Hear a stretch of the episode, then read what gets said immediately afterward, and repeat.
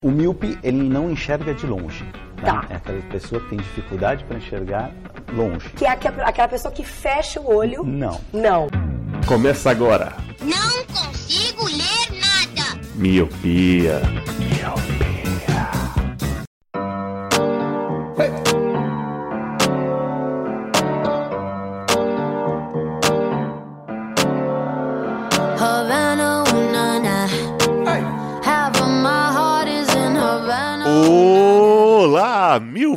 Seja muito bem-vindo, bem-vinda a mais um podcast Miopia. Fique à vontade, limpe suas lentes e ajeite seu fone, porque estamos só começando.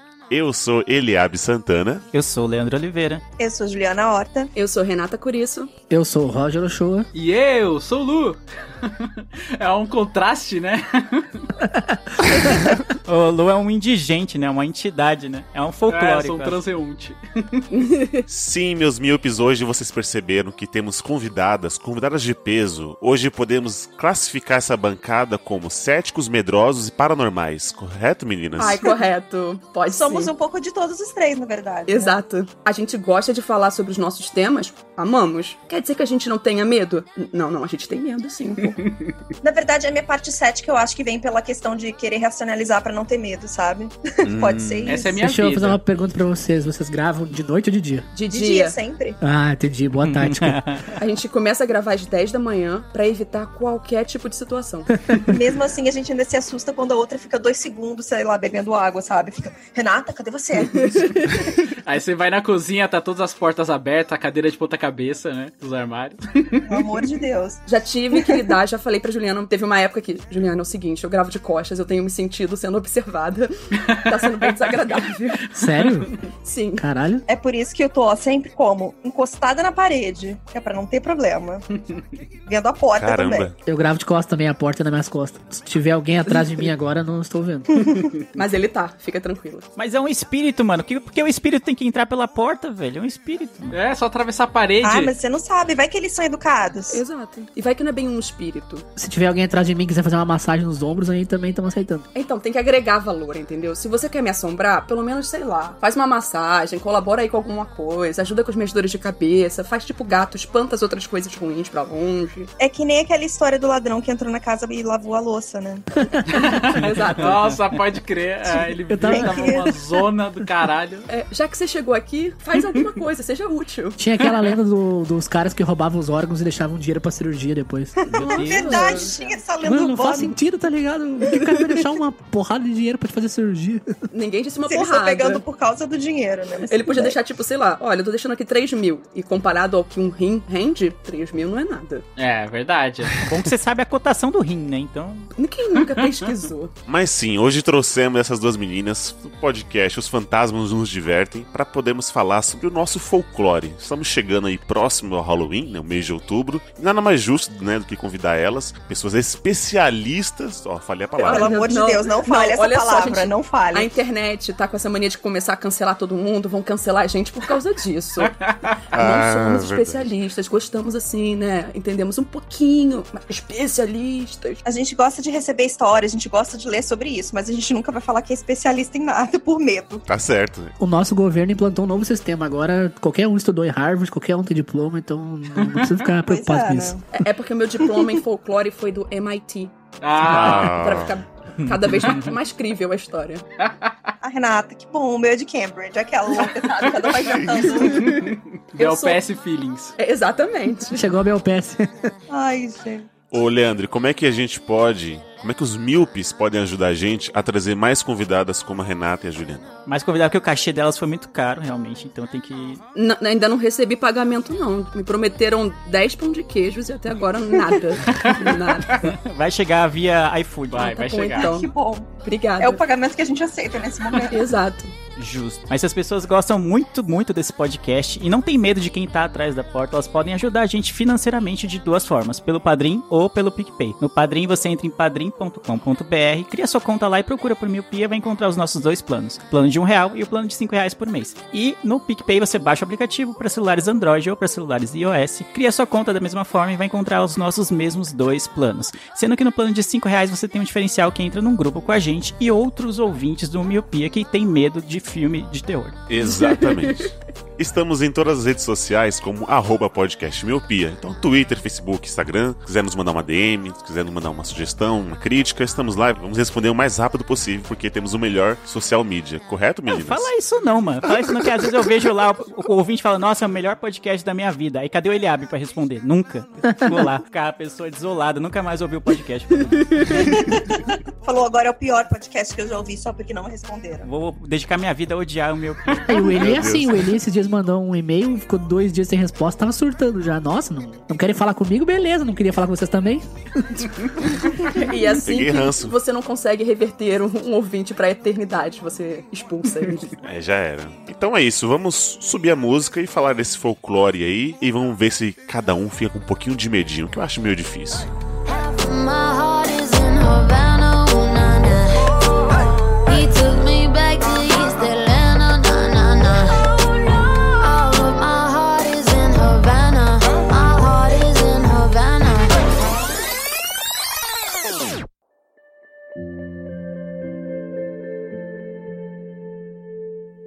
Quando a gente fala de folclore brasileiro, o folclore é muito amplo, né? Tem muitas coisas, que vai de comida, danças, e tem muitas regionalidades. Mas hoje a gente vai centrar em alguns personagens aqui, para não ficar muito longo e pra gente não tomar todo o tempo das convidadas. Mas antes de falarmos sobre o folclore, queria perguntar pra elas, assim, como é que vocês lembram como foi introduzido o folclore na vida de vocês? Como é que vocês aprenderam? Se foi na escola, ou se foi através dos pais, ou histórias de rua? No meu caso, eu me lembro assim, meus pais sempre leram muito pra mim quando eu era pequena. E também, obviamente, tinha o Castelo Ratimbum, né? Que Castelo Hum, Era a vida de todo sim. mundo. Mas eu me lembro mais de começar a pesquisar, aprender no colégio e depois nas revistinhas da Recreio, que eles faziam aqueles especiais. E eu tinha elas. Caramba, eu sempre quis ter uma revista da Recreio. Era bem legal. Lembra quando eles faziam aqueles livrinhos assim? Sim, sim. É, pois é. Eu era amiga do jornaleiro, ele sempre separava quando chegava. É Olha isso. aí. Nossa, eu quando era criança eu comia terra. A Ju tinha separava. Isso é muito bom. Muito bom. Então, eu lembro que quando eu era criança, a minha família ela comprava vários livrinhos pra mim com histórias adaptadas pro público infantil. E eu nunca esqueço que eu era apaixonada pelo livro do Negrinho do Pastoreiro, porque eu vivia perdendo as coisas como ele, e eu falava, com a ajuda do Negrinho do Pastoreiro eu vou encontrar. Mas é aquilo, né? Tal qual Conto de Fadas, a versão que eu conhecia dessa lenda era muito mais inocente que a original, e eu achava que era legal porque pra mim o Negrinho do Pastoreiro e o Sherlock Holmes, eles viviam no mesmo universo, que eram Olha aí, ó.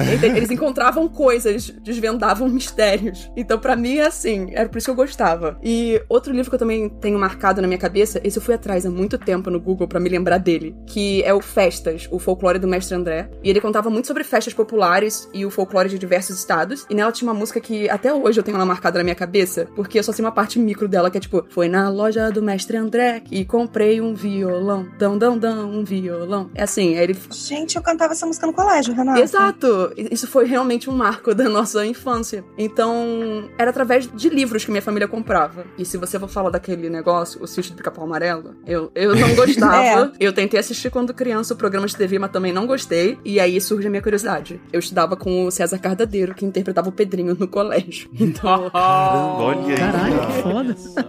Temos especialistas aqui. Pessoas que já tiveram contato de quarto grau com o folclore. Fala pra nós, a Cuca era uma pessoa por trás do jacaré? Você acha que eu realmente indagava um menino sobre isso? Gente, pra mim a Cucaré era Mania Braga. É Sim, tem, tem ó, o Ana Maria Braga Verso. Uma das Ana Maria é a Cuca. É a Cuca, exatamente. O meu conhecimento do folclore sempre foi na- nas escolas e eu era sempre uma coisinha meio fofa, né? Então eles sempre davam, por exemplo, davam o saci sem cor pra você ir lá e pintar, né? Você usava duas cores só, né? O marrom e o vermelho. Mas era sempre pra você pintar e, e, se eu não me engano, o mesmo dia do saci é o mesmo dia do Halloween aqui, né? Sim. Dia 31 de outubro. Mas ninguém fala, ah, é o dia do Saci. Ninguém tá, tá cagando, pelo menos aqui do, do nosso bairro aqui. Então era sempre uma coisinha bem fofa. A Yara até falava assim, a Yara é a nossa pequena sereia, sabe? Ah, coisinha bonitinha, coisinha fofa, né? Nossa, pra mim também o contato foi na escola, principalmente nas aulas de artes, porque você tinha que pintar os personagens. E isso tem uma explicação, né? Porque a maioria maioria desses personagens, Boitatá, Saci, Curupira, ele tem essa coisa de proteger a mata e proteger os animais. Então isso também reforça no ensino das crianças para elas terem essa noção de que é importante proteger a fauna e a flora, né? Mas também não passa disso, né? A gente acaba não conhecendo muito sobre a história afinco ou questão de origem dos personagens, né? E como a gente acaba sendo soterrado de coisas gringas, né? Igual você falou aí, dia 31, foi mesmo para tentar bater com Halloween, para tentar puxar um pouco mais esse negócio do folclore, né? Porque folclore significa folk de povo, né? E lore de sabedoria, tradição e tal. Então é para mostrar mais um pouco do, do povo brasileiro, né? Tenta fazer isso, só que é muito difícil, porque a gente acaba consumindo muita coisa de fora e aqui dentro não, também não tem muitas produções, né? Mas eu conheci também na escola. Gente, posso fazer uma pergunta para vocês? Pode fazer. Tem uma coisa que, quando eu e Renata nós éramos pequenas, tinha muito aqui no Rio, que ficava espalhado assim pela rua. Eu queria saber se onde vocês moram também tem isso, porque a gente via sempre umas faixas que eram assim: Halloween é o caralho, valorize o folclore nacional.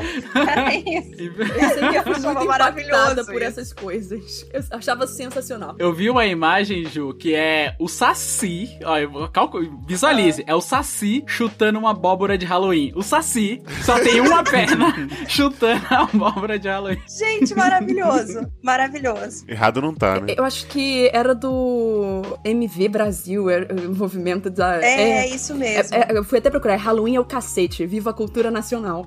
Nossa.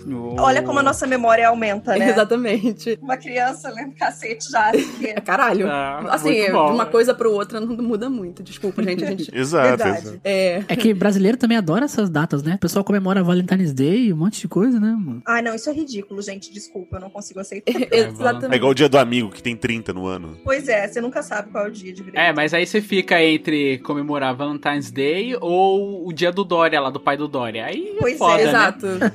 É, então, não tem bom, né? Não Pois tem uma é. data boa, É. né? E vocês, Roger e Leandro? Ah, meu contato com o, folclore foi mais na escola também, mas era que nem o Lu falou e vocês falaram que era algo mais lúdico, assim, algo, ah, vamos pintar o Saci, vamos falar um pouquinho da Yara. A Yara parecia uma, tipo, uma sereia, tipo, toda sorridente, uma coisa bem inocente. Aí Você fala, mano, aí você vai ver a origem da história, né, como que é a lenda mesmo da Yara, mano, não tem nada a ver com isso. Ou o Boto também, essas coisas. Cara, não tem nada disso. E aí eu sinto um pouco de, assim, não é inveja, né, um, tipo, um pouco de falta de que a gente não valoriza tanto o folclore como os americanos. A gente citou o Halloween, né? Que é, ah, mano, é um feriado, né? Um bagulho. É um bagulho. O pessoal sai lá pra pegar doces, eh, doces ou travessuras, aquela coisa toda. O pessoal se fantasia. Então tem toda uma coisa em torno do Halloween que poderia ter em relação ao folclore, né? Porque é muito rico, né? Tem muitas lendas, tem muitos personagens interessantes, assim, né? E tal. E saber as origens deles seria legal. Ou fazer obras, assim, até de terror mesmo sobre o folclore. Não sei, E não tem tanto, né? Quase não tem no Brasil. Então ficou um pouco meio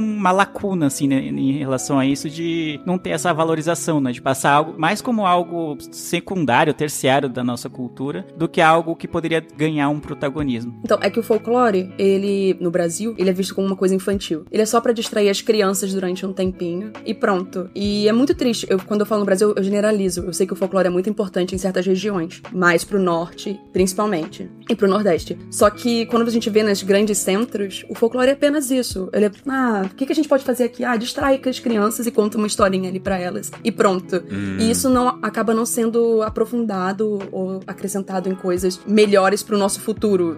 Você não vai sentar numa mesa com os amigos, a não ser que eles sejam especializados nisso, e vai falar: Nossa, eu tava estudando hoje a relação do boto com isso, isso, aquilo. Aí todo mundo começa um grande bate-papo e afins. Isso não é natural, isso não surge assim. Então. Sim, sim. é- é- morre quando a gente é criança, sabe? Ah, chegou uma certa idade, já tá com 12 anos, ninguém mais sabe o que é folclore, ninguém mais fala sobre isso. né? Também rola da pessoa falar assim: Eu não acredito no Saci. Tipo, elas veem como se o Saci realmente fosse uma entidade e fala assim: Eu não acredito no Saci, ele não existe. Então, por causa disso, eu não vou pesquisar nada sobre, não vou entender é. que ele tem várias influências de europeu, de africano, de indígena e vou deixar pra lá, entendeu? Só pelo simples fato dela falar que não existe, pra mim não existe, foda-se, caguei, entendeu? Então isso também tá um pouco entrelaçado, né? As Sim. pessoas é, entender É. que não existe, vou deixar de, de canto, vou deixar de mão, né? Harry Potter não existe, as pessoas pessoas estão aí focando, né? Então, Exato. olha Exatamente. Exatamente. dando dinheiro pra gente que não tem que dar dinheiro hoje em dia. Mas o que eu ia dizer é que eu achei interessante que todo mundo, quase todo mundo falou assim, ah, no colégio. Porque é exatamente isso, sabe? Quando a gente é criança, eles aproveitam pra falar dia do folclore, porque é uma coisa que a atividade de artes vai fazer, ou qualquer coisa que seja rel- relacionada à natureza ou ao meio ambiente. Porque também é nessa hora que Dia eles do lembram índio. de falar. Pois é, dia do índio. Dia é, da árvore. Dia da árvore, dia disso, dia do meio ambiente. Porque aí esse é o momento que se fala: ah, essas histórias a gente pode ver de uma forma que tem alguma lição para as crianças cuidarem da natureza. Uhum. E depois, tá tudo queimando aí. É. É. Até o dia da bandeira, na verdade, assim, tipo, isso não acrescenta em nada depois que a gente vira adulto. Mas quando você é criança, é. você sabe, dia 19 de novembro é o dia da bandeira. E você sabe o hino. E você- exato. E você É, tem que decorar o esquece. hino, exato. E aí é isso. E você fica, tá, mas ok, acho bacana. Só que quando você é adulto, novamente, morre. É. Eu tenho uma pergunta pra vocês, então, vocês acham que futuramente, nas próximas gerações, folclore vai morrer definitivamente? Porque, pelo que a gente pesquisa, né, é uma cultura muito antiga, né, desde os índios e tal. E a cultura, as, as culturas antigas, normalmente, com o passar do tempo, elas vão se esvaecendo, né, vão, vão, vão diminuindo, então, enfim, cada vez mais viram pequenas histórias pontuais. Vocês acham que, sei lá, daqui a alguns anos ninguém mais vai saber o que é saci, o que é cuca, o que é boitatá, essas coisas? Eu acho que vai ser menos falado cada vez mais, sim, lamentavelmente. E eu falo, no caso pra cá, eu acho que pro norte talvez ainda tenha uma coisa mais forte do que a gente tem. Mas ainda mais quando você vê. Ai, gente, desculpa, eu não quero falar de política assim muito. Mas quando você vê o próprio governo, como deixa isso de lado, sabe? Como as pessoas estão indo dessa mesma onda. Você acha realmente que eles vão ficar preocupados em ficar falando disso no colégio, nessas coisas? Eu não sei. A gente tem um governo que nega a ciência, então qualquer coisa pode Pois é. acontecer. A cultura é negada. É. exatamente. A gente não tem cultura mais. É, enquanto tiver esse lance, é, mesmo que pouco, mas mostrado nas escolas, é, vai ter no futuro um adulto que se lembre de alguma coisa, entendeu? Igual a gente. A gente lembra, não porque a gente tá vivenciando todos os dias, ou porque a gente tá pesquisando agora pro podcast, mas que a gente tem uma vaga lembrança de como foi quando a gente era criança. Enquanto tiver isso nos ensinos, pode ser que se prolongue por mais tempo, entendeu? Mas é aquilo, tem que ser produzido conteúdos, entretenimentos, essas coisas que reforçam, né? Existem diversos produtores de conteúdo que focam em folclore e que tentam buscar, tipo, esse resgate e fortalecer a presença na mídia dessas histórias. E eu acho que isso é maravilhoso, porque enquanto você tiver isso, você tá propagando, você tá fazendo as pessoas lembrarem que isso é uma coisa da nossa cultura que é importante as pessoas terem na Uhum. vida delas. Quando a gente para pra pensar que, tipo, daqui a alguns anos vai morrer, eu ainda não acho que vai ser daqui a alguns anos, 50 anos, nada disso. Pra realmente morrer, morrer, muita coisa tem que acontecer. E aí vira só aquele pequeno conto que tem um livro ali que fala sobre essas coisas de forma bem genérica. Como acontece sobre vários assuntos que hoje em dia certas línguas já morreram porque a última pessoa que sabia falar ela faleceu e não tem mais ninguém para aprender sobre isso. E a gente pode ver com línguas mega populares como o latim, que na verdade hoje em dia são, é usado apenas para termos técnicos, científicos. E pra criação de sites, quando alguém precisa roubar um texto pra botar lá. Põe o Loren, Loren Y. Loren designers. Y. Yeah. Nossa, usamos bastante, né, Lu? A gente que é designer É. usa Lore Y Nossa, direto. Loren Y É. pra tudo. Assim, o latim ele foi falecendo com o passar do tempo, demorou um bom tempo. E até hoje ainda tem gente que estuda. É, são cinco, seis, sete pessoas? São. Mas ainda tem gente que estuda. E tem orgulho disso. A tradução pode não ser tão perfeita, porque claramente já foi sendo perdida ao longo do tempo. Mas eu acho que o folclore é isso. Se ele não se tornar. A gente tem os nossos livros, mas sempre vai ter um boca a boca. Pode mudar um pouco a história, mas ela pode estar presente ainda. Sim, também. E também pode rolar o lance de substituição, né? Vem alguma outra coisa que é falada e aí pro futuro ela vira. Por exemplo, o chupacu de Goianinha pode virar parte do folclore nacional. Ou os memes, né? Que a gente faz muito. Tudo isso também, né? Com ET a... de Varginha, né? é ET Foi um de caso Varginha, e hoje virou um folclore quase. Chupa-cabre, gente. Chupa-cabra é. Chupa-cabra, é. exato. As coisas também substituem, né? Pode acontecer o lance da substituição e não só agregar, né? É, só não sei se o pessoal vai usar o. Ah, isso é folclore, né? A gente que é mais velho, né? E teve esse, vamos dizer, ensino, né? Sobre folclore na infância, né? Ou pelo menos o conhecimento sobre. A gente pode até usar esse termo, assim, pra definir. Ah, o ET de Varginha é tipo folclore. Mas talvez, não sei se conforme vai passando o tempo, esse termo pode cair um pouco em desuso e aí ficar. Ah, é só. É cultura brasileira, sei lá, como um todo, entendeu? Hum. Não, não discriminar como folclore. É, ou então virar lenda urbana, né? É, virar uma lenda urbana. O, o folclore ele, ele faz o contrário do que aconteceu com Sherlock Holmes, por exemplo. De tantos criarem histórias e falarem tantos de Sherlock Holmes, as pessoas acreditam, algumas pessoas acrediitavam que ele realmente Nossa, existiu. Nem me Deus fala sobre essa céu, discussão né? que teve na internet Exatamente. semana passada. né? foi. Então, o folclore foi ao contrário, né? Não falavam-se tanto e foi meio se esquecendo. Tem até uma teoria que, se alguns livros alemães começarem hoje a não postar sobre o Holocausto, e aí você vai criar pessoas assim que realmente não vão saber de nada, porque já não se fala há algum, algum certo tempo, aí se você já não coloca nos livros, aí ninguém mais vai debater, acaba caindo no esquecimento, que é o que acontece na, no folclore, né? Já é uma coisa bem regional, porque todos envolvem os personagens, alguns envolvem é mata, né? É rio. Então, e aí a gente tá aqui no Sudeste não tem esse contato, né? Tipo, dia da árvore. Aí você fala, nossa, mas eu não moro num prédio, né? Não tem árvore aqui, sei lá, dia do índio. São Paulo não tem árvore. É, então já fica bem mais distante. Sim. Então, devia fazer igual o Sherlock Holmes aí. Ah, não, realmente o Negrinho do Pastoreiro foi um meniguinho mesmo que viveu ali e tal. Um relacionamento que eu tenho também com folclore era, como eu cresci na igreja evangélica, eu tive um certo distanciamento disso, porque minha mãe falava que era tudo do demônio, né? Tudo do capeta. Tudo é o demônio, é. É, tem isso também. do Pastoreiro, era da Ubanda, não, são, somos rivais, sabe? Era, era uma coisa assim. Então eu fiquei bem distante por isso também. É, você falou sobre o dia do índio. Hoje em dia, porque eu tenho conhecidos indígenas, porque ela mesma diz, índio não é uma palavra correta. Ah, é? Não, é de fato. É indígena. A comunidade é indígena. E ela tava explicando pra mim sobre como, tipo, o dia do índio, então, já que esse é o nome dele, ele é um dia de luta pra comunidade. Ele se tornou uma coisa de luta pra eles, porque é um momento que eles têm pra falar um pouco, porque cada comunidade é de uma forma. Existem diversas tribos, elas não são idênticas, elas não têm a mesma cultura. Sim, sim. É, é uma luta pra que as pessoas entendam que, tipo, eles têm os direitos deles. Eles estavam aqui muito antes dessa gente toda chegar e começar a fazer a confusão que fez. Então, se tornou mais um dia, né, de luta pra eles do que qualquer outra coisa. E é meio desrespeitoso, então, quando você vê, tipo, ah, pessoas se fantasiando de índios e as pessoas não entendem disso, porque Uhum. ofende eles, aquelas marcas têm significados importantes que as pessoas acabam Banalizando, né? Exatamente. E achando que é uma grande piada, só que não é.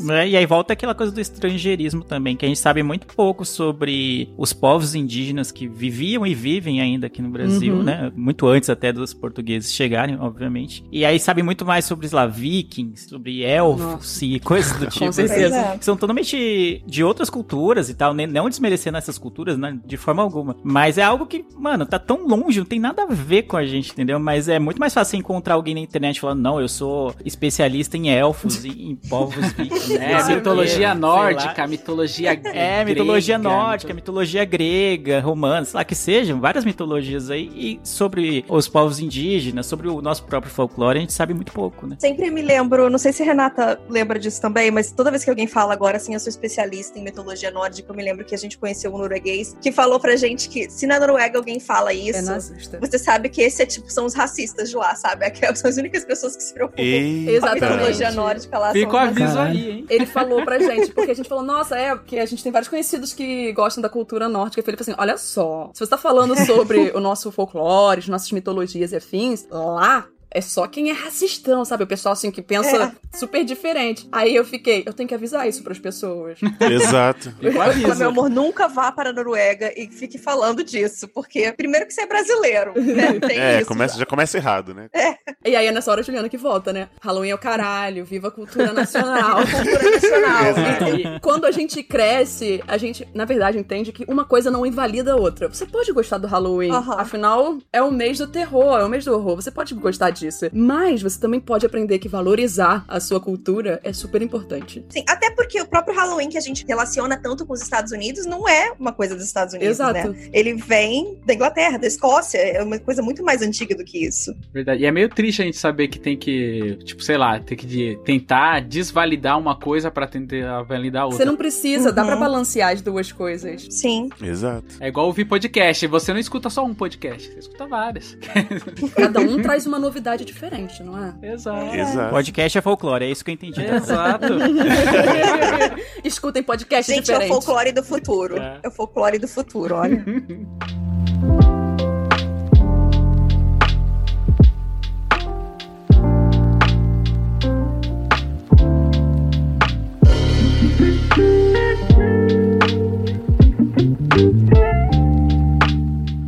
mais próximo que temos aqui seria as nossas lendas urbanas, né? Que é o que mais talvez pega e que também às vezes aconteceu em próximos de escolas, como a loira do banheiro ou o velho do saco, que pode dar um contraste com o folclore ou, ou você acha, vocês acham que é a mesma coisa, só que diferente? Eu entendo isso, mas eu não acredito que tenha muita diferença entre folclore e lendas urbanas. Porque Certo. a partir do momento que uma lenda urbana se torna assim tão forte num lugar, meu ver, ela já passa a se tornar parte do folclore local. A gente tem, por exemplo, o exemplo da comadre Fulozinha, que tipo, ela é uma fantasma que habita as florestas do interior do Pernambuco. Ela faz tranças tanto nos cabelos de pessoas como em pelos de animais. E alguns dizem que ela é a culpa por fazer os caçadores se perderem pela mata. Ela pode não ser conhecida no Brasil no geral, mas com certeza ela é o folclore desse interior do Pernambuco. E eu sei que a gente vai falar isso mais pra frente, mas a gente pode pegar também a história do Boto e as suas inúmeras variações. Meninas que acabam sendo abusadas por marinheiros ou familiares, e as famílias começaram a dizer que aquilo aconteceu por conta do Boto. Afinal, é mais fácil você culpar uma entidade mítica do que lidar com as consequências de realmente reconhecer os monstros que vivem ao nosso redor. É uma linha muito tênue. Por que, que uma lenda urbana depois não se torna um folclore? Porque pra mim, o Boto era uma lenda urbana e acabou se tornando um folclore. É, eu acho que sim, contanto que a história acabe se passando de boca a boca e Uhum. várias pessoas conheçam a ponto de uma geração seguir, conhecer também,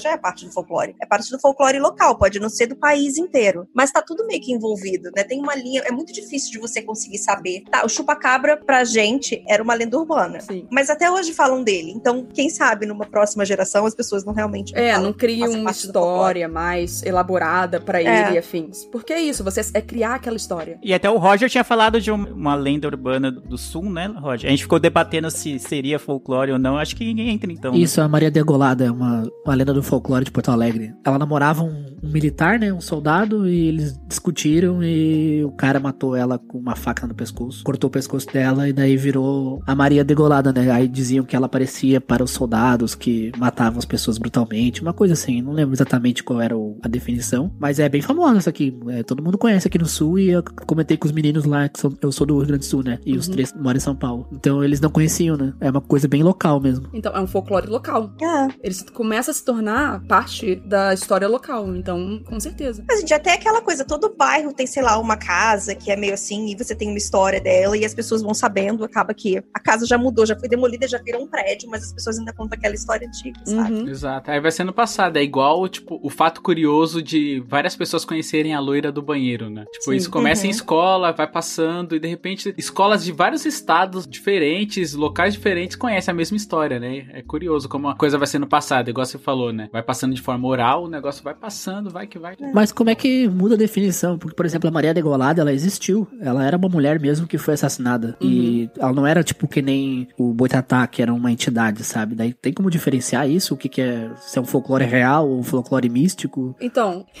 você levantou uma questão muito importante. Mas não é só porque uma coisa é mítica, classifica ela como um folclore, certo? O que é o mítico, quando você para pensar? Vem do mito, vem do que você acaba desenvolvendo acreditando. Toda mitologia é assim. Você vai me dizer que Zeus não existia, por exemplo, da mitologia grega. Olha só, acho a mitologia sensacional. Não quer dizer que hoje em dia você vai me ver rezando para Zeus ou pedindo qualquer coisa pra ele. Inclusive, acho um deus extremamente problemático. Todos eles são bem problemáticos. Nossa, ele. Não, mas Zeus é bem. É pesado. Com né? certeza. E ele é um mito, ele é uma mitologia. Mas, eventualmente, ele não acaba se tornando, tipo, também uma grande lenda urbana quando você para pra pensar hoje em dia? Por quem é que Ah, acredita nessas entendi. histórias hoje? Não, e grande parte até das próprias criaturas do folclore podem ter alguma criação lá no início, em, algo, em uma história que de fato foi real, e daí você vai transformando em outra coisa, em outra coisa, em outra Uhum. coisa, e acaba chegando Hum, Exato. no que a gente sim. conhece hoje. A gente vai desenvolvendo, entende? É, varia, Uhum. varia bastante. No, no futuro, as pessoas, às vezes, tipo, a Maria Degolada, ela pode virar quase uma entidade. Exato. E- Porque ia falar, ah, ela no lugar da cabeça saiu fogo e tal, e aí, tipo, ela Uhum. acaba variando, né? Vocês falando da loira do banheiro, ela não é uma entidade? É, ela acaba sendo Ela é uma entidade, né? entidade, é uma Exatamente. entidade. O meu lance com a loira do banheiro é que ela foi adaptada pro Brasil. É só Sim. isso. Ah, é? Não sabia. Então é, ela é É gringa, a mesma então? coisa que a Maria Sangrenta, né? Blood Mary. Ela é a nossa Blood Mary. Ela só ganhou um nome diferente, loira do banheiro e pronto. Como é que invocava? Eu não Você lembro. tem que falar o nome dela três vezes em frente ao, ao espelho do banheiro. E como é que é o nome dela? A loira sangrenta? Você fala, ah, né? Depende do seu grau de intimidade com ela. Eu chamo de mozão, né? Muito bom. É, mas varia de escola pra escola, né? Na minha escola era, a gente tinha que dar três descargas, falar três palavrões, tinha uns Cada um passo a muda. passo. Tem que falar arroba no Instagram dela três vezes. Hoje em dia, sim. Aí vai sair uma influencer, gente. Olha aqui, gente, vou fazer os, os- os recebidos da semana. Que é mais assustador que a loira do banheiro, né? Certeza. Você fala lá Pugliese três vezes, aparece. Que é uma loira num banheiro. Pois é, ó. Assustador, inclusive. E ela fez uma coisa ruim mesmo, porque foi, não foi o casamento da irmã dela que ela passou coronavírus pra uma galera. Nossa, então, Sim, gente, ó, não é invoquem. Pugliese. Viu? Não invoquem Pugliese. Ainda traz praga. Nossa, a gente pode criar um folclore em torno da Pugliese, mano. A pessoa que passa doença pros outros. Né? lá, Vai ser uma- exato. Mas o que eu ia falar é que, assim, eu não sei se vocês já viram o filme Candyman, o original. Não, não lembro. Ah, tá. Então não sei se eu falo pra dar spoiler. Não, mas você pode. Eu não vou Não, assistir você mesmo. pode falar porque eu não vou o assistir. Único que assiste coisa de terror aqui sou eu. Eu, não, eu, eu gosto de ufologia, mas terror eu não olho. Filme de espírito, essas Ah, coisas. Mas assim. esse eu acho que você vai gostar. Ele é bem É, interessante. esse é um filme que é muito bom e assim, a história é a moça que pesquisa meio que o Candyman, que faz parte do folclore local dela. E o, o que eu achei bem interessante é que tem um traficante lá que mora no complexo, que é, Candyman aparece meio que a história de um complexo de prédios de lá e tudo mais. E daí um próprio traficante de lá, ele usa o nome de Candyman, porque ele meio que se apropria disso, ele fala: "Não, eu que sou de verdade", porque ele sabe que as pessoas têm medo desse nome. Então é como assim, como o folclore ele pode ser apropriado de diversas formas realmente. Sim. Sim. Sa- Sabe isso que você falou? Me lembrou, sabe o quê? Stardust. Que é, na verdade, a- o surgimento de um mito, né? De uma. Uhum. O capitão era o Robert De Niro. E ele passou o navio pro menino novamente. E ele pegou, tipo, o nome do capitão. Porque o que acontece? Ele já tinha pego esse nome de um outro capitão. Que pegou de um outro capitão também. E aí, o cara virou esse capitão do navio, que era super malvado. Só que, na verdade, não. Ele era super tranquilo, ele tratava todo mundo super bem. Mas ele só criou um nome e ele continuou usando aquele nome porque ele já tinha impacto. Então, é tipo isso. Você usa um nome pra causar um impacto. Então, quando alguém começa a te chamar de, ah, você é fulano. E aí, vamos supor, o que você disse, né? A Maria Degolada. E pode ser que, de repente, comece a surgir um copycat e começa a degolar mulheres e afins. E aí podem dizer, ou homens, e vão dizer, é a vingança da Maria Degolada. Ou apenas uma pessoa, entendeu? Aquilo Sim. tá usando o nome pra... É, igual você falou da variação do idioma aí, a variação linguística é assim também, igual voz me é, você, era voz me ser, Uhum. vossa mercê, vossa Gente, mercê. forró, forró pra mim é o meu preferido de todos. Forró é maravilhoso. Forró é muito Forró. Oral, é. E aí no futuro, o você pode se transformar só em C. Porque muitas pessoas já falam, você vai lá, você é. ser isso, ser aquilo. Tipo, pode variar também, né? Conforme vai contando, o telefone sem fio ah, vai mudando a história, vai acrescentando coisa, vai tirando coisa. Então no futuro, a Maria Degolada pode, sei lá, a pessoa achar que ela é de verdade, pode achar que ela é só uma, uma entidade, né? Mas ela era de verdade, tá? Sim, sim. É. Tô falando do futuro, Roger. O advogado da Maria Dogolada tá impossível. Não, mas é, um bom exemplo que vocês falaram disso é o folclore da Kombi dos palhaços, né? Sim, Que rolava essa história em São Paulo, que tinha uma Kombi de palhaço, cheio de palhaço que sequestrava criança. Mano, os caras foram pesquisar, foram tipo em 50 delegacias de polícia, não tinha um registro de BO de sequestro de criança, tá ligado? Era. Um dos grandes medos da minha infância era É, mano, palhaços. virou um telefone sem fio e a galera se cagava real e não, tinha nenhuma Kombi de palhaço, era tudo uma história, tá ligado? Era só uma Kombi. Gente, vocês mencionaram uma coisa e eu acho que essa coisa é tipo efeito Mandela. Eu não acho que forró tenha vindo de for all, não. É. Mentira! é, as pessoas falam que não, é, é. é só pra falar isso pra vocês. É porque eu não queria eu, eu interromper na hora que vocês estavam empolgados falando. Eu também. Mentira, tô arrasada. Ah, não. Dizem não. que Eu é acredito mentira. que É. seja. Não. não. Ai, Eu quero manter esse folclore vivo. pois Isso, é, exato. esse é um dos maiores folclores que a gente tem no Brasil, porque é uma história tão brasileira, sabe? É que nem aquele do rabo de galo. Sabe as pessoas falam, ah, tomar bebida, um rabo de galo? Rabo de galo vem de Uhum. cocktail, né? Cocktail. Aí dizem Nossa. É sério isso? que- É é, sério? dizem que sim, mas pode ser mentira, né? Ai, calma. Ai, não, calma. Agora eu tô tendo que pesquisar. Eu- Esse eu nunca tinha ouvido. Agora Cara, eu tô esse, não, esse tem que ser verdade, mano. Tem que ser verdade isso. Ele vai falar, se eu falar cinco vezes tem que ser verdade, vai ser verdade. É. Isso, É é. verdade. Bom, existe. Eles falam que ó, rabo de galo é o coquetel mais consumido no Brasil, de acordo com a Wikipedia. Aí, né? ó, cocktail, tá vendo? Cocktail, tá vendo? Que Ó, maravilhoso. Sinari Vermute Tinto nasceu no boteco, mas já conquistou seu lugar no balcão de bares descolados. Ai, gente, é o Estadão tentando falar isso. Não sei se é verdade, não. mas eu quero acreditar, porque eu gostei.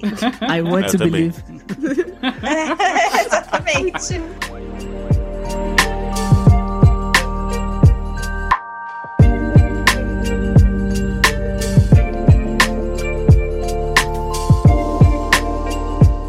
vamos falar do- dos personagens, então, de alguns folclores. Mas antes eu só Bora. queria perguntar do porquê dessa cisma com o sítio do Pica-Pau Amarelo. Porque um deles entra aqui, que é o Saci. Por que, que vocês têm medo do sítio do Eu Pica-Pau não Amarelo? tenho medo, não. Eu tenho. É um pavor. É, o, o é meio, né, é problemático. Racista pra caralho. Desculpa, é isso mesmo. E assim, é, não tem como a gente esquecer que é extremamente racista, né? Ah, não, é isso. Te- Veio do Monteiro Lobato, né? É, não, não se pode esperar Pois outras é. coisas. É, só isso já Só resume. isso, isso, esse é o tweet, né? Exatamente. É esse que é o pavor. Mas assim, eu acho que de fato, por exemplo, a geração da minha mãe, se for pensar assim, minha mãe cresceu com aquele sítio original que passava na TV. Pode Certo. ter sido essa o primeiro contato que ela teve de fato com o folclore, sabe? Eu não sei, nunca perguntei isso pra ela. Mas na época as pessoas não discutiam tanto isso, né? Então acaba sendo diferente. Eu vi o sítio original também. É porque reprisaram, não era quando a sim. gente Ah, era é. novo. Eu me Pode lembro ser, disso pode ser. também. É, eu nasci em 90, eu lembro, eu- na minha memória, de falar, de 5, 6 anos, eu me cagava de medo da cuca. Sabe? Sim. Então, eu vi, eu vi, nessa- pode ser então reprise, né? Porque eu não eu sei de que ano que é. É, eu acho que é dos anos 70. E eu me lembro também porque eu assisti porque minha mãe falou, ah, eu vi na minha época, sabe? Então, tipo, eu assisti um pouco desse original também. É, é porque eu acho que eu tava mais presa na TV Cultura. Eu tava assistindo, tipo, Castelo Ratimbum, tava assistindo Cocoricó. Sim, isso Sim. é. Deve ser entre esses programas, né? Então, Ratimbum, ou Ratimbum É. mesmo também. Não, porque quando reprisou, se eu não me engano, reprisou até na cultura mesmo. É, eu acho que foi isso. Mas eu nunca realmente tive interesse com o sítio do Capão Amarelo. Eu achava bem meh a história toda. E nunca me atraiu. E aí depois, quando eu cresci, aí eu vi algumas coisas. Eu não tô dizendo que, nossa, Renata, já desde criança eu como. Nada disso. Com monóculo, É, né? Nossa, mas a direção artística não sai muito. Não, eu falei só, nossa, ok. Mas, tipo assim, foi uma coisa que nunca realmente fez parte da minha infância. Sabe o que, que pra mim é mais marcante, na verdade, do sítio do Capão Amarelo? A música da Emília, porque uma vez no meu colégio foi essa uma dança que fizeram. E daí eu tenho a música inteira da Baby na cabeça. Só isso que me lembro do Eu sítio. só, sítio, eu só lembro de goiabada de marmelo. Isso. Eu música é boa, é, né? eu, É. Caralho, goiabada de marmelo? Como assim? O que, que é um marmelo? eu lembro, sei que é uma goiabada, A né? minha infância foi morta quando eu descobri que a Cuca não é um jacaré. Era um jacaré só no sítio. Ah, é? Sim, ela era uma bruxa. Mas daí no sentido do capão amarelo fizeram com cara de jacaré pra botar medo nas pessoas. Ah, Aí deixaram aquele. Não que uma bruxa não colocaria. Aí né? deixaram aquele. É, a bruxa não ia pôr, né? Imagina. Mas né? eu, mas eu entendo o conceito de como um jacaré poderia assustar mais, sabe? Sim, ainda mais com uma peruca loura, né? E aquilo Não, é, com aquele cabelo de Axel Rose, com aquela cara de jacaré, é realmente assustador. Por que, escolheram jacaré? Tipo, tem tanto bicho, tá ligado? Que dá mais medo. Por que um jacaré, né? Curioso. O jacaré dá medo, Luciano. Respeito. Já viu um jacaré? Pra falar a Um verdade, falar jacaré isso? loiro? Não faz sentido nenhum, mano. Tu já viu um jacaré pra falar isso? Se ele dá medo não? Só do El Chan, né?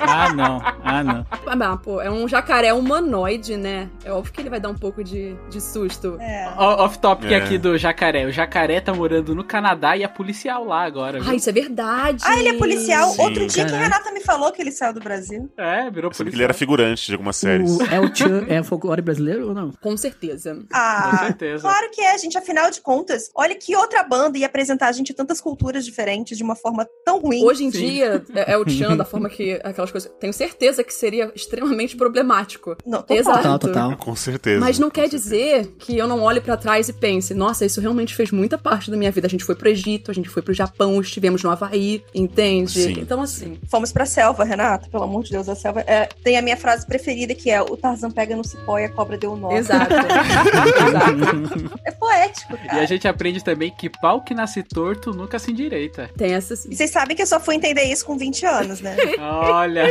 Acho que todo mundo aqui. Todo mundo. Quando criança, ninguém. Eu só fui entender o que era o compasso. Adulto É, pega também. no compasso.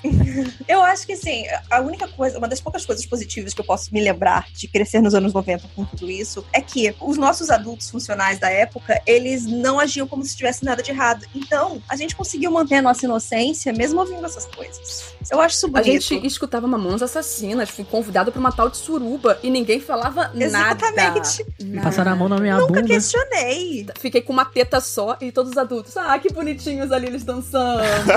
Tá dançando vira, né? É isso. É, tanto é que El Chan derivava, né, pra aquele grupo molecada, que era tipo uma parada mega sexualizada e crianças Sim, dançando. Aham. assustador. Sim. É, o É, piolho, tira o piolho do pimpão, essas coisas todas, assim. É. Sim. Nossa, tira o- Tá, vamos Tá, lá. vai, vamos lá. Volta a é Gente, desculpa, gostamos de discutir El Chan. Olha, Leo, eu quero que você dê uma rápida sinopse do que é o personagem personagem Saci. Mas Saci é uma lenda que eu fiquei surpreso de ter sido criada no, no sul do país, eu não sabia disso. Então, pesquisando pra esse cast, eu fiquei sabendo. Ele foi criado no sul, basicamente ele é uma pessoa negra com uma perna só, que anda com um cachimbo na boca e um gorro, né, pode dizer assim, vermelho. Então essa é a grande característica dele. Ele é sempre descrito como alguém, sei lá, melindroso, alguém astuto, alguém que é esperto e tá sempre à espreita. Pelo menos essa é a lembrança que eu tenho do Saci. Era alguém rueiro, né? É. Alguém. Alguém roer, é isso, Eu exatamente. tenho uma curiosidade pra contar, porque o Saci, ele nasceu, ele foi criado nas Missões, né, que é a região onde o meu avô nasceu. Eu já eu conheço lá e tal. Ele é um personagem que ele é conhecido por ser travesso, né, como o Leandro falou, que ele faz muita malandragem, né. E ele é o mascote do Inter, né, que eu sou do Rio Grande do Sul, eu torço pro Inter aqui. E o Inter ganhou esse mascote por causa disso, porque foi o primeiro clube de Porto Alegre a ter jogadores negros. Caramba. E a imprensa chamava os jogadores negros de malandros. Ai, já, já, gente, nossa. Nossa. Nossa. E daí o Inter adotou o Saci daí como mascote por causa disso. Olha, Caramba. isso só, eu acho que só não é pior do que aconteceu aqui no Rio com o Fluminense, né? Ai, O também. pó de horrível. arroz? né? É, exatamente. O nome da torcida, eu acho que eles estão tentando se distanciar disso cada vez mais, mas assim, o nome da torcida era pó de arroz. Os jogadores negros tinham que passar arroz, quer dizer, pó de arroz nos braços e na, no- na pele pra parecer branco, porque era um jogo elitista, era um jogo de pessoas brancas, e é por isso que muitas pessoas falam como o Vasco se destaca e sempre foi muito inclusivo em relação a isso. E por isso que não aceita Sim. a torcida tão facilmente essas alusões, que não são alusões, né, gente? Claro. Nem É. pouco. Não Exato. tem nada de velado aí. Exato. E reforçando a história do Saci, ele é um mix de culturas e tal. Tanto é que o,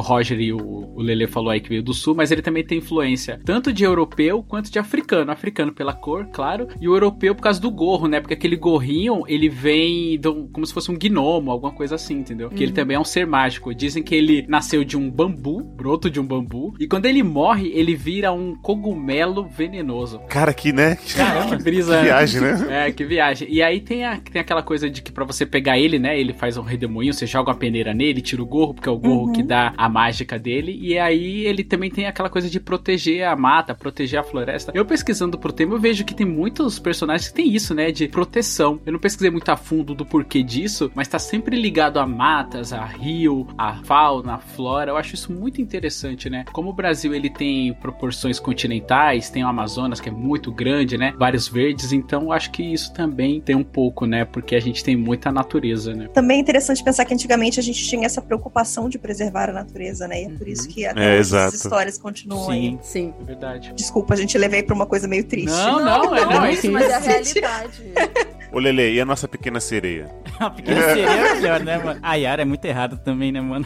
Até porque a Yara vem do Rio Amazonas, né? Então a Ariel Sim. seria no mar. Não faz nem É, sentido sim. essa coisa. Mas a Yara é uma metade sereia, né? Metade mulher que reza a lenda que ela era muito bonita e ela seduzia os homens, né? Porque por ser muito bonita e ter uma voz encantadora, aquela coisa toda, levava os homens pro debaixo do rio, né? Debaixo d'água, no caso, e aí depois, né? Nunca mais se via notícia dos caras. E é essa história. Que a gente não via como nada assustadora, né? No, no- na infância. Sim, mas a história real dela é o seguinte: ela era uma filha de pajé, e aí ela era muito bonita e muito admirada, né? E ela tinha dois irmãos. E aí o pajé da tribo, ele ficava muito elogiando ela, né? Enaltecia ela. E aí tem aquele, um pouco daquele negócio machista, né? Os irmãos, enciumados, decidiram matar ela. Só que ela era uma excelente guerreira. Então o que, que ela fez? Matou os dois irmãos pra se proteger, entendeu? E aí o que acontece? Que ela só se defendeu, tava só se protegendo. O pajé viu isso com maus olhos e falou: Putz, você matou os meus dois filhos. E aí eu vou começar a caçar você. E aí o que, que ela fez? Ela começou a fugir e foi pro rio. E aí chegaram lá, afogaram ela. Só que aí os peixes foram lá e ela começou a viver com os peixes e virou metade sereia. É basicamente isso. E aí tem a parte que o Leandro falou: que ela acabava seduzindo as pessoas pro rio pra poder afogar. Tudo isso em forma de vingança. O que movia ela era Mas a essa vingança. parte da história nunca chega pra Sim. gente, entendeu? Ah. A gente só sabe quando a gente pesquisa. A parte da história que chega é, ela era muito bonita, encantava os caras e matava eles depois. Exatamente. Não tinha. Mas assim, vamos fazer um meia-culpa, vai. Eles não vão contar isso pras criancinhas de 5 anos Ah, também. sim, sim. Que estão ouvindo isso no Foi colégio. isso que eu falei, tipo, os nossos folclores, eles são um pouco mais leves pra quando a gente é criança. E aí, quando a gente cresce, a gente não procura, então a gente não entende que existe uma história É. muito mais pesada e forte por trás delas. Tanto que a Yara, nas comunidades indígenas, ela é conhecida como a mãe d'água. Uhum. Entende? Sim. Ô Luciano, então ela- ela foi tipo uma versão do Tarzan. Então ela não era da água, ela foi pra lá e ela acabou se tornando metade mulher, metade peixe. O Tarzan deveria ser metade homem, metade macaco. É, mas a diferença do Tarzan é que ele era um- uma pessoa da cidade que foi introduzida na selva e se misturou com os animais ali. Ela já vivia na floresta. Ela era uma índia, Ah, ela andava sim, sim. normal, entendeu? Aí depois ela foi portada pro mar e virou metade peixe e metade pessoa. Tanto é que no, no mito, na história dela, ela consegue seduzir de dentro da água e de fora da água, porque ela consegue sair da água, andar e caminhar normalmente, seduz e traz pra água de novo, entendeu? Sim. E só anos depois que ela acabou sendo adaptada com uma mulher loura de olhos azuis, sendo que. Ah, Ah, claro. é, sempre, né? mas Sempre. afinal de contas, gente, só pensa em Jesus e é isso. É, exato, é. Jesus loiro, de olho azul. Jesus é um hipster europeu, só isso. Jesus é um folclore? Tan, tan, tan. Você quer entrar Tá, nessa tá. discussão? Ó, ou- tá? ó, nessa não, peraí, não, peraí. Você tava defendendo a mulher degolada. Se você é ateu, pra você, Jesus é um folclore, entendeu? Mas se você é, se é cristão, não. O Jesus pro Roger é a mulher degolada. Caramba, Ele- como que assim? Existiu, morreu, entendeu? Foi isso. Eu só Ah. não quero. Essa é uma discussão que eu tenho até medo de entrar às vezes, porque eu- uma vez eu tava fazendo unha e eu perdi a manicure porque eu falei que a Bíblia era um grande livro de ficção e ela ficou muito ofendida com Mas- isso. Mano, Então, Juliana, compartilha o que ela falou. a mulher com uma lâmina na sua mão, você fala isso. aí ela começou a falar que não era, que era, era tudo verdade. Aí eu falei assim, tá, mas e, e os dinossauros? Aí ela, porque os homens mataram os dinossauros, entendeu? Eu, Ai, não, sabe? Não. Como alguém consegue tentar racionalizar dessa forma? Eu não Caramba. consigo Tem entender. uma foto do meu avô montado no dinossauro. Pois é. É tipo do Putin, né? Em cima de um- de urso. É, cima de um dinossauro.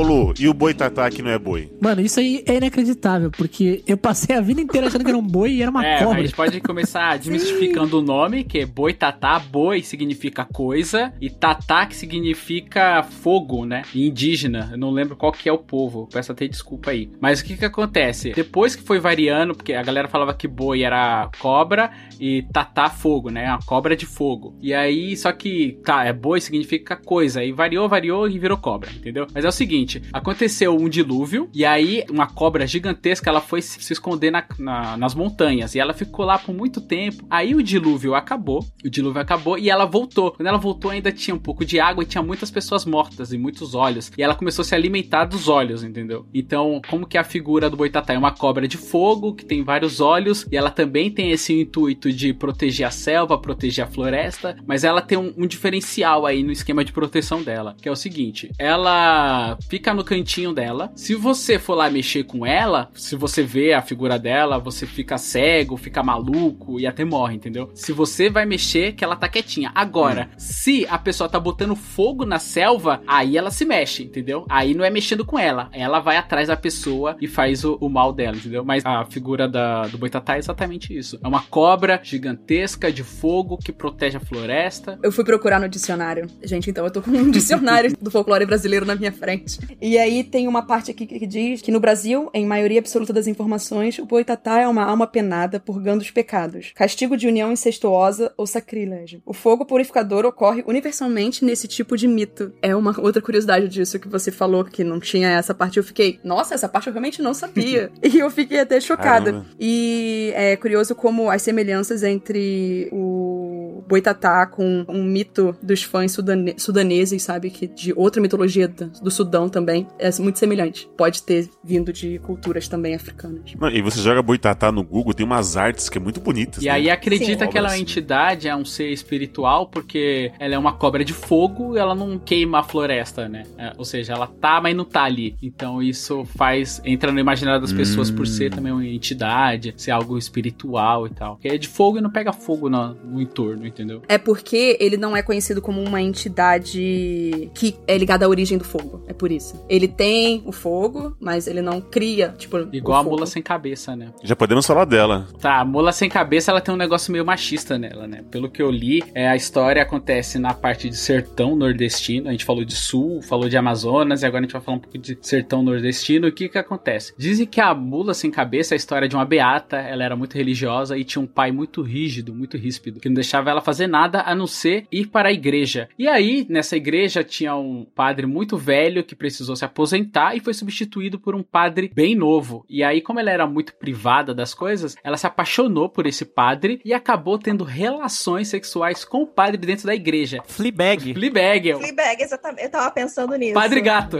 Ela viu o Padre Gato Ela ajoelhou, entendeu? E fez Exatamente. Aí. E rezou. É, e aí, como punição, Deus foi lá e transformou ela numa mula sem cabeça, entendeu? E aí que você vê que o negócio é machista, porque se você analisar, os dois pecaram. Os dois têm parcela de culpa. Entre Ela não. Na verdade, nem, nem a parcela de culpa ela não tem, porque ela se apaixonou pelo cara, beleza. Ela não era padre, né? Ele que tava errado. Não foi ela que fez nenhum voto pra nada. Exato. E aí o que acontece? Ela foi penalizada. E aí, variando mais, conta que todas as mulheres que se relacionam com o padre viram mula sem cabeça, entendeu? E aí dizem também que se é assim, ela é um animal muito feroz, que você escuta o cavalgar dela bem de longe, porque ela pisa bem forte, o relinchar dela também é muito alto, e aí ela não tem a cabeça, no lugar da cabeça sai chamas, né? Sai fogo. E dizem que se você encontrar a mula sem cabeça, ele fica esperto, hein? Você tem que esconder os dentes e as unhas, tipo, coloca a- as mãos assim perto da boca, sabe? Pra tampar, porque dizem que ela é uma iguaria dela, que ela adora comer unha e dente, não sei porquê. Mas Caramba. você esconde e tá tudo tranquilo. Como é que ela come se ela não tem cabeça? Ela também relincha e não tem cabeça. Exatamente. Resumindo o folclore é isso aí, gente. A maioria das lendas é sobre racismo, Machismo. Abusos abuso Ah. e ma- machismo. é. É, então pensando bem, cancela o Cancela folclore. que- é. Não, a gente queria valorizar, mas deixa Porque é pra lá. curioso, né? É claro que antigamente, hoje tem machismo, é muito pesado, mas antigamente era muito pior as coisas, né? Então você pensa com a cabeça da época, os caras contavam essa história pra manter as filhas, tipo, Era a lição, é uma lição lição moral. era a lição, é, você botava medo pra poder, né? Se aprender com medo. É, aprender com- Uhum. na base do medo, né? Contos de fadas são literalmente isso. É, desde sempre. Todas as histórias. É, tipo a Cuca também, se você não dormir, a Cuca vai vir te pegar, então você tem que dormir logo. Nossa, essa música, nossa, eu vi muito na infância, né? O homem do saco que vai passar, que isso, gente? O homem da cara. Que, gente, o que, que, que, que é isso que você tá Gente, querendo é, passar pras pessoas? Deixa eu falar uma coisa. Minha mãe julgava outras mães quando ela ouvia na rua falando, ai, o homem do saco vai te pegar. Minha mãe virava pra mim e falava, esses pais não sabem educar essas crianças, tem que ficar inventando mentira. Eu falava, nossa, ok, mãe, você não precisa me dizer isso, eu tenho cinco Crítica anos. Pesada, hein? Educando na Pois base é. do terror. O que, que eu tô fazendo aqui? Eu só tenho 5 anos. É, exato, sabe? Tipo, poxa. Todo mundo sabe que a melhor folclore é o cadeirudo. Ai,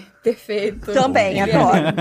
Muito bom. Porque, afinal de contas, amedrontou todas as crianças dos anos 90 que nem tinham idade pra estar assistindo Indomada, mas tava todo mundo Com certeza. Sim. Eu tinha um conhecido que o apelido dele era cadeirudo, porque ele era muito alto. E aí eu chamava ele de cadeirudo. Nossa. Nunca se ofendeu, graças a Deus. Eu era criança, sabe? Mas eu chamava. E sabe o que é o mais estranho? Porque no final das contas o Cadeirudo era uma mulher e eu era uma, uma mulher tipo de meia idade baixinha. Baixinha, Exato, é. não faz Sim, o menor sim. sentido. Que andava bem bizarro.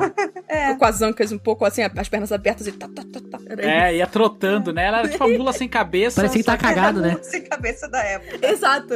Andando com calça pessoas- saruel. É, Era isso que eu ia falar, calça saruel. É o Lu, tu que usa saruel aí, Lu. ó. Eu uso mesmo. Tu, o cadeirudo. Eu, inclusive, eu tô com um aqui, só que de moletom. Pô, o cadeirudo é o Lu, 1,60m, calça saruel. Uh, plot twist. É assim que começa, gente. É folclore, novo folclore. Eu vou ter que sair aqui, que eu deixei o feijão no fogo, eu já volto, tá? É, eu nunca vi o Lu à noite. Né?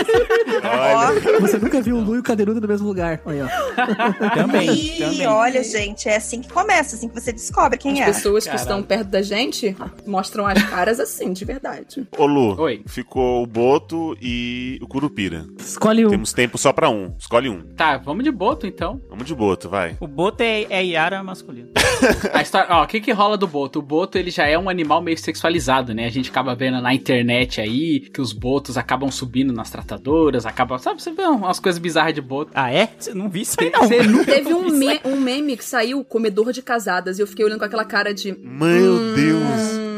Sim. Gente, até no. Vocês lembram de Diário de Motocicleta? Tem todo um monólogo sobre o Boto também, quando eles estão no Rio. Eu sempre me lembro disso, acho uma memória aleatória que tá na minha cabeça. É, Mas o Gael fica contando a história do. Ele não fala exatamente a lenda do Boto, mas ele fica tentando explicar o que, que é. E ele fala, ah, são animais muito sexuais e tal. Tem a mesma São coisa. animais bem sexuais, dizem que o boto até estupra, é um negócio assim, na água. Boto com boto, entendeu? É um negócio meio bizarro, assim. Mas aí, qual que é a história do boto? O boto, ele é um animal que ele de água doce do rio, também acontece na floresta. Ele fica olhando a população ribeirinha ali, de fora, em forma de boto, e aí dizem que na lua cheia ele se transforma em homem, um homem com aparência bem bonita e tal, e começa a seduzir as moças pra levar até o rio. Só que quando chega no rio, diferente da Yara, que ela pega, leva pro fundo pra afogar, ele tem relações sexuais com a mulher, engravida e volta pra água e deixa ela grávida, entendeu? E aí, tipo, dizem que pode ser o quê? Pode ser pais falando isso pra filha também pra meter medo. Algumas pessoas usa, usavam, eu não sei se usam ainda de desculpa pra poder caçar o boto. Falar, ah, boto pode fazer mal pra minha família, entendeu? Então vou caçar o boto. Então tem várias coisas por trás dos panos aí que tem relação ao boto. Dizem que ele usa o chapéu porque ele se transforma, mas ele não se transforma completamente. Ele tem um furo no meio da cabeça, né? Que é por onde o, o boto respira, né? Mas basicamente é essa a história do boto. Na lua cheia ele se transforma em homem, seduz a- as mulheres, né? E leva pro rio pra poder acasalar, né? E aí que vem essa história do meme que você falou, o comedor de casada, né? Porque ele não distingue se é solteira, se é nova, entendeu? Ele só vai. E ele não protege nada, né? Diferente dos outros guerreiros que você contou. aí. Não, não. O lance dele é cópula.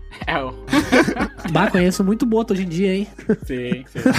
E isso também é aqueles ó, caras, né? Principalmente esses locais pequenos, assim, tipo, que só engravida as mulheres e vão embora. Isso aí, mano, o Brasil tá cheio de boto, cara. Exato. Engravida e vai É. embora. É, mas é um fenômeno, né? São os filhos do É. Boto. Existe isso até hoje. Porque aí você culpa a entidade pra tentar justificar que, sabe, a sua filha não quis fazer nada disso, que a sua filha acabou sendo ludibriada e afins. Então, existem casos e casos. Casos de abuso e os casos do. É. Olha só, a gente só quer proteger a honra da família, entende? É, mas na verdade tá camuflando algo muito mais grave que acontece até na própria família ali, né? Exato. E, e aí o Lu falando do, Boto, eu realmente só conhecia essa outra parte, assim, que ele era um cara sedutor e ele seduzia as mulheres. E só, né? Não, não falava de estupro, não falava de engravidez, não falava de nada, né? E que ele era rosa, era só Você isso falar pra uma também. criança, olha só, abusos. Introduzir assim, de fato, descaradamente aos 5 Exato. anos. Anos. A criança tá no colégio cantando a musiquinha do Boto da Xuxa, aí chega em casa e a mãe fala: Então, vamos aprender a, a verdadeira história do Boto. É agora. Você fala, meu Deus, É, também não. Exatamente. É um pouco. Porque se você pensar bem, sendo ele só seduzir por seduzir, whatever, né? O É. lance dele, ele seduz pra engravidar. Agora, por que, que ele quer engravidar e ir embora, também não sei, né? Eu acho que é meio um negócio. Aí que você sente que é um negócio bem inventado, né?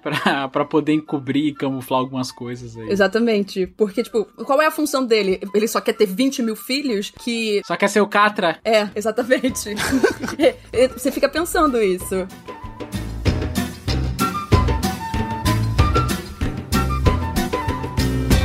Marmelada de banana, bananada de goiaba. Então é isso, meus lindos folclorísticos. Mandei bem, Leandro. Ó. Não. não. Hoje não, Faro. Folclorianos? Talvez. Esse cast vai ficando por aqui e eu quero agradecer imensamente a presença das meninas que se dispuseram a acordar cedo pra poder falar dessas coisas bizarras e que falamos. Algumas bem lúdicas, outras bem tenebrosas, outras racistas. Mas, é, meninas, muito obrigado, muito obrigado mesmo. Vocês enriqueceram esse podcast e agora eu quero deixar o espaço pra vocês fazer o jabá de vocês, dos seus enorme podcast de vocês que tá voando aí. E é isso. Gente, eu quero primeiro agradecer vocês por chamarem a gente. É, eu não sei se a gente já falou isso antes, vocês sabem, mas vocês foram as primeiras pessoas que a gente de fato fez collab. E a gente Ah. realmente gosta de estar aqui. Ah. Não é mentira. Sim, a gente gosta para. de vocês. Por isso que uma vez, quem cuida das redes sociais sou eu. E aí eu falei lá: olha só, tamo aí, ó, pra uma collab um dia. E aí. Ah, e foi a Isso. partir daí que a gente começou a pensar numa pauta pra É, exatamente. Aí quando a Juliana falou. Ah, os meninos vieram falar. Pois é, a gente realmente fica feliz. Então, só pra fazer o jabá, Renato, você quer que eu faça uma vez na vida o jabá? Olha Eu aí. nunca fiz, tá, gente? Vai ser a primeira vez. Olha, então, ansioso. Juliana, por somos favor. fantasmas. É, vai ser, olha o medo, esse que é o problema. Nós somos os Fantasmas nos Divertem, um podcast de comédia paranormal. E a gente lança dois episódios por semana, agora no Halloween estão sendo três. A gente conta casos estranhos, histórias de fantasmas, ou só situações bizarras que a gente quer falar falar realmente uma semana. Nos episódios de terça, a gente lê também os e-mails enviados pelos nossos ouvintes, que daí é bem legal, porque são as histórias que eles viveram e tudo mais. A gente tá nas redes sociais como podcast OFND e vocês podem encontrar a gente em todos os lugares que vocês escutam podcast, como Fantasmas nos Divertem. Falei direito, Renata? Só falou no final Fantasmas nos Divertem. É, os fantasmas. Não, não, pra encontrar, a gente só errei Ah, o nome. Entendeu, gente? Você erra o nome que você inventa? Às vezes. É. Pô. Juliana, deixa eu só zoar um pouquinho. Eu queria dizer que eu ouvi o episódio sobre os trens japoneses lá, as estações perdidas no meio do nada, e eu amei. A gente adora contar a história do Japão, gente. Ai, eu fui sim. pesquisar as fotos e, mano, é, dá muito Com medo. mesmo. certeza. Não dá. Eu nunca ia entrar naquele. Uma hora dessas Só eu vou mandar um e-mail pra contar da casa que eu morava que tinha espírito. Por favor, estou esperando. Adoro receber e-mails. Por favor. E você fala lá, olha só, a sou aqui do podcast Meu Pia, a gente já fala, faz o jabá também. Aí, ó, aí. Olha aí, mandando Nem e-mail. foi combinado, nem foi combinado. É, eu vou, eu vou assumir que eu não consigo. Falei pros meninos, eu não consigo terminar um episódio. Tava ouvindo o, o último de vocês, onde tava falando uma menina que o sótão falou que não, não tava acabado. E aí ela se vê, ela vê uma, uma pessoa entre os espelhos, dentro do banheiro, e fez um ai, eu sabe, coloquei a mão no peito assim, falei, ai, meu Deus. E aí eu fui lá, eu tive que tirar o, o áudio. Falei, ai não, eu tava já surtando. A já. história da, da menina que foi sair, e aí ela falou: Ah, você vai sair só se for com o diabo, e aí realmente ela sai com o diabo e volta. Sim, ai, Ai, ai. isso. não. Muito essa história é bom. muito Não, boa. É. É um susto que mandou Muito pra bom. gente. Gente, eu gosto que eu, eu leio os e-mails na hora que eles chegam. Aí eu tomo susto, aí eu esqueço. Aí quando a gente tá gravando, eu tomo susto de novo. Faz Eu não leio, eu gosto do suspense. Não, e vocês leem tão bem que você, a pessoa vai. Olha, olha, já fazendo jabá de novo também. A pessoa ela vai, vai entrando. Então eu, eu tava estendendo roupa, então eu tava aqui bem concentrado. Aí quando chegou nessas partes, ah, e ela viu uma pessoa ali semelhante, ela avançava pro lado, o negócio aco- acompanhava ela. Aí eu segurei assim, ai, tava segurando a roupa aqui e falei, não, não, não consigo, não consigo. Porque a casa aqui tava vazia, entendeu? Tava, qualquer barulhinho fora do, do áudio de vocês eu já ia achar alguma coisa. Então. Não, É. ah, tem- existem isso. As pessoas às vezes escutam, sei lá, eu fiz um sussurro aqui, tipo, aqui, ou qualquer coisa assim. Nossa, vocês ouviram essa voz? Isso, isso. Exatamente Não. isso. Não, não dá. Fui eu só. Eu falo, gente, olha só, o dia que de fato tiver algum barulho sobrenatural nesse podcast, vocês podem ter certeza que o nosso marketing inteiro vai mudar. e a gente vai falar, o podcast mais assombrado do Brasil. Enquanto isso não aconteceu de verdade, então a gente não pode. Com certeza. E, cara, a gente lê as histórias, eu acho que isso é super importante dizer que a gente tá rindo aqui, É. mas é porque o nosso podcast, a gente conta histórias sobrenaturais, paranormais, só que com um jeito bem leve para as pessoas não terem tanto medo. E os nossos sustos dos fantasminos, que são as histórias dos ouvintes que a gente lê, que eles mandam pra gente, a gente lê com toda a empatia, todo o respeito do mundo. Cara, já teve gente chorando, eu chorando, Juliana chorando. Ah, eu choro com o cachorrinho, Já teve- Renata, eu não consigo a história do cachorro. Exatamente. Tem histórias engraçadas de vez em quando também. A gente gosta muito da história do abacate, que é engraçado o abacateiro. A, A da, da galinha. Galinha, um clássico. Tem a- o Kleber. Kleberson fugindo também. Então tem várias histórias engraçadas no meio disso tudo. É, a gente sempre Boa. pede histórias assustadoras engraçadas, porque a gente precisa rir pra conseguir lidar com o resto, é basicamente. É o equilíbrio, É. né? Eu tinha uma tática pra isso quando eu ia contar. Quando a gente tava em reunião de amigos, assim, né? Tal, caso de alguém. Quando a gente ia contar histórias, né? De, de o que, que você viu, coisa estranha, espíritos e tal. Depois que você conta essas histórias, você começa a contar piada. Aí você conta, um, conta uma meia hora de piada, vê uns vídeos de gatinho, daí você já consegue dormir bem, entendeu? Ver uns vídeos de gatinho. Os gatinhos tocando piano, né? Dá uma, uma suavizada. Ah, eu adoro esses vídeos. Eu gosto daquele que o gatinho faz a bateria do Phil Collins, sabe?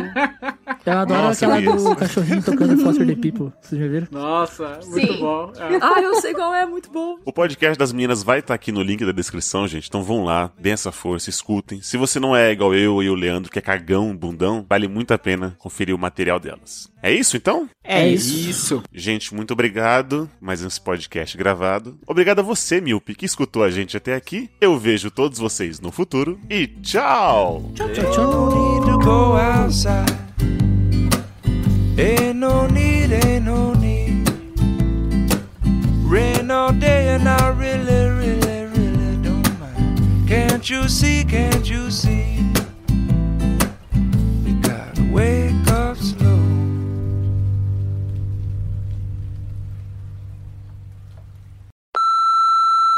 E vamos ver se cada um fica com um pouquinho de medinho, que eu acho meio difícil. Eu sempre uso a música do Gugu pra dar uma quebra de bloco. É do Gugu essa? Eu não sei. Eu pensava uma que era do Mario, eu pensava que era. Gente, peraí, o tema desse episódio é Gugu, na verdade, e a gente não tava sabendo. Gugu. Ah, é, Gugu. Já falamos bastante Porque do o Gugu, Gugu. é um grande personagem do folclore brasileiro. Com certeza. Ah, como ele alegrava meus domingos. Nossa, estourar o balão. Lá, banheira falar. A banheira do Gugu, né? Que passava criança de 5 anos, 10 anos. Gente, eu queria brincar de banheira do Gugu porque parecia divertido. Ah, Juliana das minhas, pronto. Mas eu sempre achei interessante o conceito de tentar pegar o sabonete nu- numa água, assim, que você não conseguiria, sabe? Mas, a água assim, chega a tá exato. turva, né? De tanto Exato. Ai, sabonete. nojento. água de cooler. Água de cooler. Nego de cooler, exatamente. Daí é uma água de cooler que eu não beberia, né? Eu não vou conseguir gravar, gente, assim. Ai. Vai, vai.